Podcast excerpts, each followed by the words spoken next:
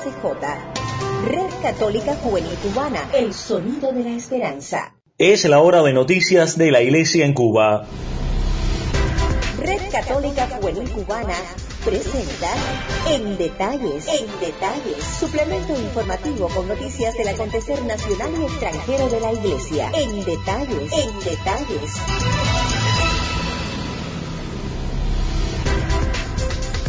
Hola, bienvenidos a una nueva entrega de nuestro suplemento informativo en detalles de RCJ Radio, Red Católica Juvenil Cubana, el sonido de la esperanza, correspondiente a este miércoles 20 de mayo de 2020, aniversario 118 de la Constitución de la República Cubana. En el comienzo agradecemos a las emisoras católicas latinoamericanas que reproducen nuestro espacio en sus parrillas de programación y a ustedes que nos permiten entrar en sus hogares. Recuerden quedarse en ellos, unidos en la oración. De inmediato repasamos la página de titulares. Descansa en paz el padre Adolfo Nicolás, ex superior general de los jesuitas. El Vaticano expresa su preocupación ante la ruptura de diálogo entre Palestina e Israel. En la arquidiócesis de Camagüey, la vida en las comunidades y casas religiosas no se ha detenido a pesar de las medidas para evitar el contagio con la COVID-19. Como siempre, le invitamos a una pausa antes de ampliar estas y otras informaciones. A todos, muchas gracias por la preferencia y buena sintonía en detalles. En febrero de 2019 vio la luz la Red Católica Juvenil Cubana.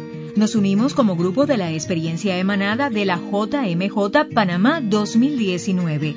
Producimos contenidos en las redes sociales que nos ayudan de la mano de Jesús y nuestros guías espirituales a conectar cada día con nuestra fe. Contamos contigo, somos puente y esperanza. Anunciando al Rey de la creación, pues pensaba en ti, pensaba en ti. Mm-hmm, oh, oh.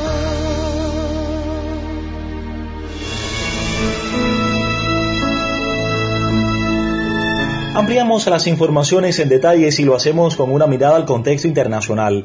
Los jesuitas de Cuba sienten mucho la muerte del ex superior general de la compañía, el padre Adolfo Nicolás, fallecido este 20 de mayo de 2020 en Tokio, Japón. Julio Pernús, desde la redacción de Vida Cristiana, amplía la información.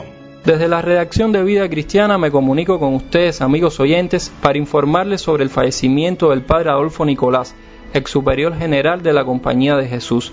A continuación les comparto un breve resumen de la triste noticia publicada hoy en nuestras redes sociales. Los jesuitas de Cuba sienten mucho la muerte del ex superior general, el padre Adolfo Nicolás, fallecido este 20 de mayo del 2020 en Tokio, Japón. El padre Nicolás se dio por entero a lo largo de su vida. Fue una vida marcada por su servicio intenso, una disponibilidad serena y una gran capacidad de inculturación en Japón, a donde fue cuando era un joven jesuita. Era una cultura que amaba mucho y con la que se comprometió totalmente. Su tiempo como general estuvo marcado por su sentido del humor, su coraje, su humildad y su estrecha relación con el Papa Francisco. No podemos olvidar que Adolfo Nicolás, como superior de la compañía, visitó Cuba en el año 2014, donde toda la familia ignaciana de la isla pudo tener un amigable intercambio con él. Muchos recordamos aún su historia sobre la importancia de que los seres humanos se parezcan a la jirafa por su buen y gran corazón. Especialmente los jóvenes cubanos que pudimos conocerlos, le agradecemos su cercanía y ánimo. Por su forma excepcional de encarnar la fe, sabemos que el Señor lo tiene en la gloria. Gracias por la oportunidad de informar. Fue una colaboración de Julio Pernús para el suplemento en detalles de la Red Católica Juvenil. Precisamente seguimos a esta hora con otras informaciones relacionadas con la muerte del ex prepósito general de los jesuitas, el padre Adolfo Nicolás. En esta oportunidad con la colega Lucy Cabrera Vivanco.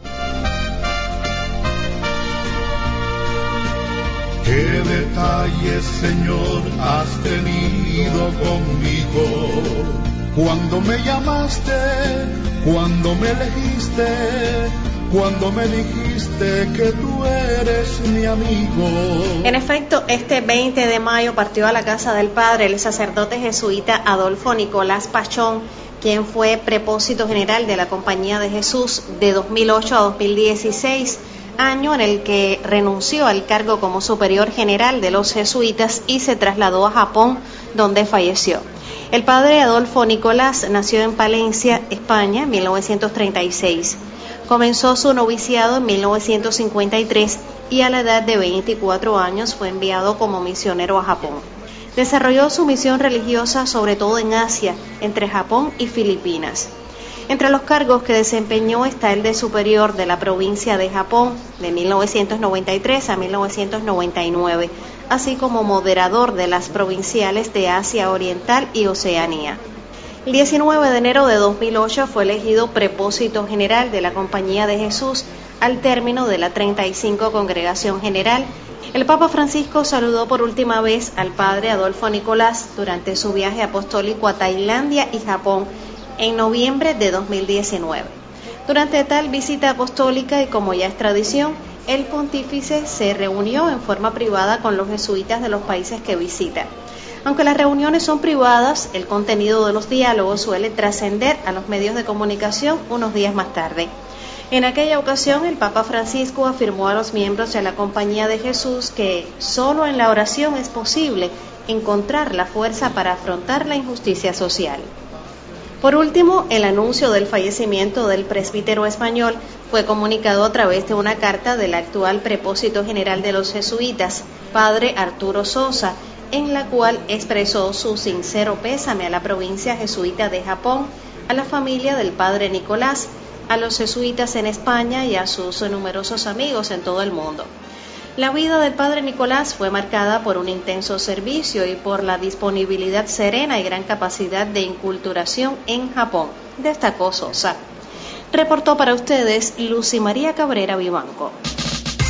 La Red Católica Juvenil Cubana es una comunidad virtual que busca conectar a través de las redes sociales y los distintos medios de comunicación a todos los jóvenes posibles. Más adelante en este espacio informativo conoceremos de la labor que han mantenido las parroquias y comunidades religiosas en la arquidiócesis de Camagüey, pese a las medidas adoptadas para evitar el contagio con el coronavirus. Más adelante, en detalles.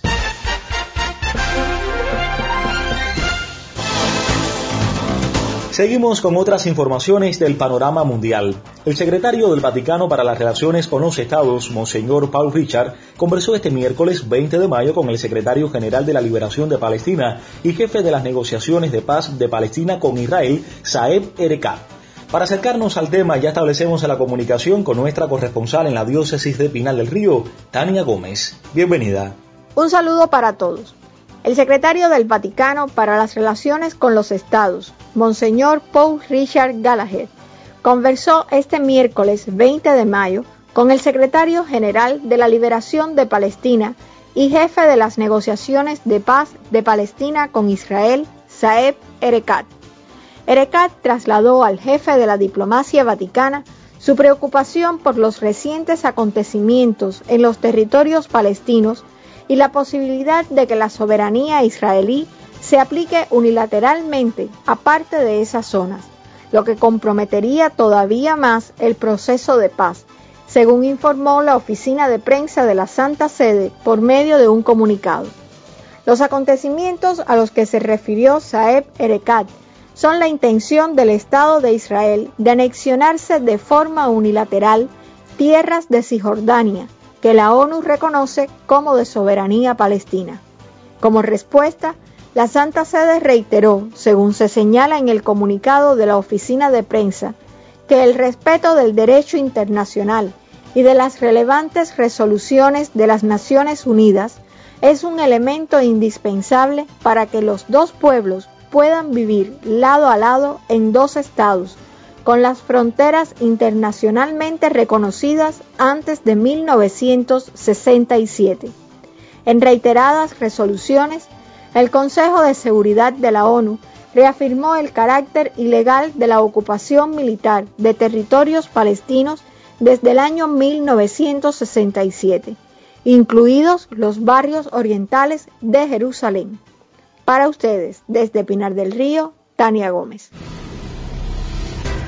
Si quieres escuchar en detalles, puedes escribirnos al WhatsApp más 53 58 3702 97. Somos un equipo que pensamos en ti. Cambiamos de información y de contexto. Justo al frente del Policlínico Municipal de la localidad de Madruga, en Mayabeque, Arquidiócesis de La Habana, se encuentra la parroquia San Luis Rey de Francia, desde la cual, a las 9 de la noche, junto con el pito del central Boris Luis Santa Coloma, suenan las campanas, agradeciéndole en primer lugar a Dios por contar en nuestro país con un personal de salud tan íntegro y humano. En segundo lugar, a todos ellos que día a día dan lo mejor de sí por cada paciente. Después de replique de campanas y rezar el Padre Nuestro, sale por la puerta principal o por el campanario el Padre Kenny con el Santísimo y bendice al pueblo, al personal de la salud y a todos los enfermos, en especial a los que han contraído la COVID-19. Manteniéndonos unidos en la oración y bajo el amparo de nuestra Madre la Virgen de la Caridad, fue una colaboración desde la parroquia de Madruga. Estás escuchando En Detalles, suplemento informativo de la Red Católica Juvenil Cubana. Gracias por la preferencia. Lo habíamos anunciado en los titulares. Las parroquias y comunidades religiosas de la Arquidiócesis de Camagüey se han mantenido más vivas que nunca a pesar de las medidas adoptadas para evitar el contagio con el coronavirus. Los sacerdotes, diáconos, religiosas, religiosos y laicos en general han dado un nuevo matiz y forma de vivir desde sus casas, poniendo bien en alto el don de la fe. Nuestra corresponsal Neidis Hernández amplía la información. Te escuchamos. Muchísimas gracias. En la arquidiócesis de Camagüey, la vida en las parroquias no se ha detenido, a pesar de las medidas para evitar el contagio de la pandemia del coronavirus. Los sacerdotes, religiosas, diáconos y laicos han dado un nuevo matiz y forma de vivir desde casa el don de la fe a cada parroquiano. Los fieles pueden cada domingo unirse espiritualmente a la celebración de la misa y otros actos de piedad en su horario habitual.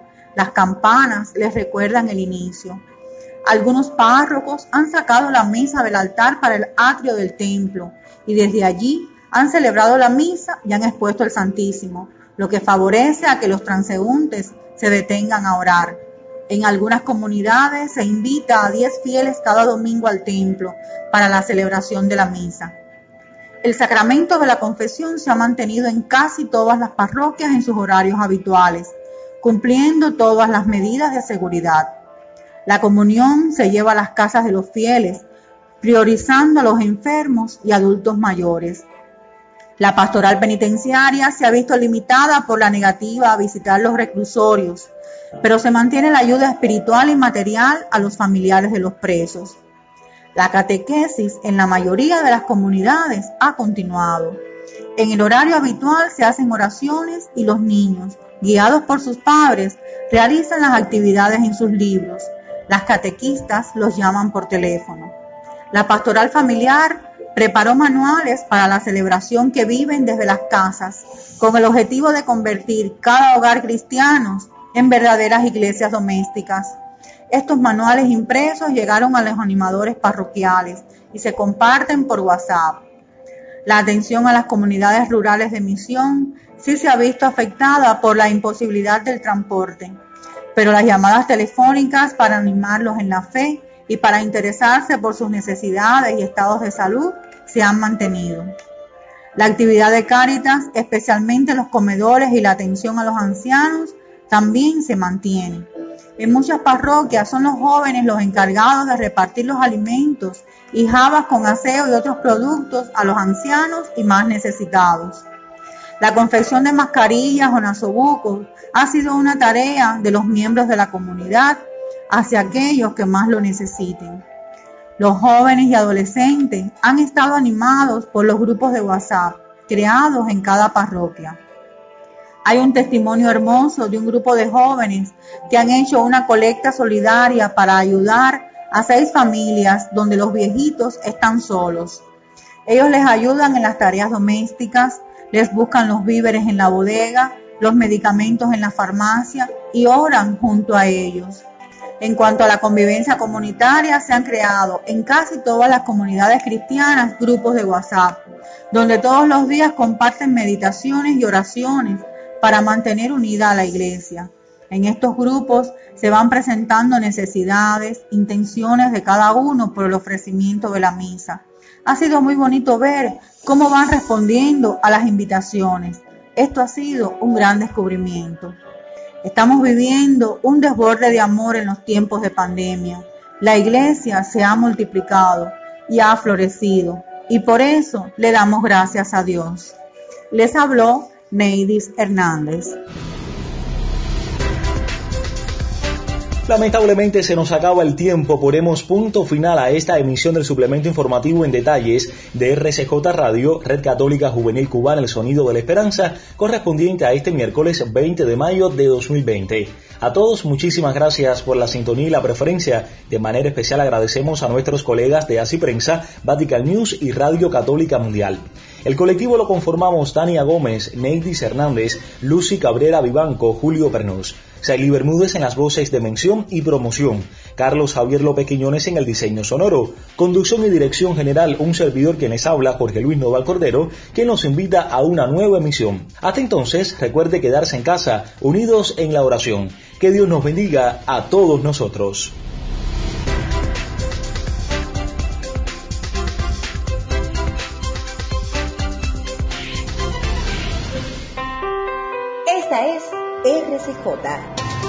Católica Juvenil Cubana, el sonido de la esperanza. Finaliza sus transmisiones RCJ Radio, Red Católica Juvenil Cubana, el sonido de la esperanza.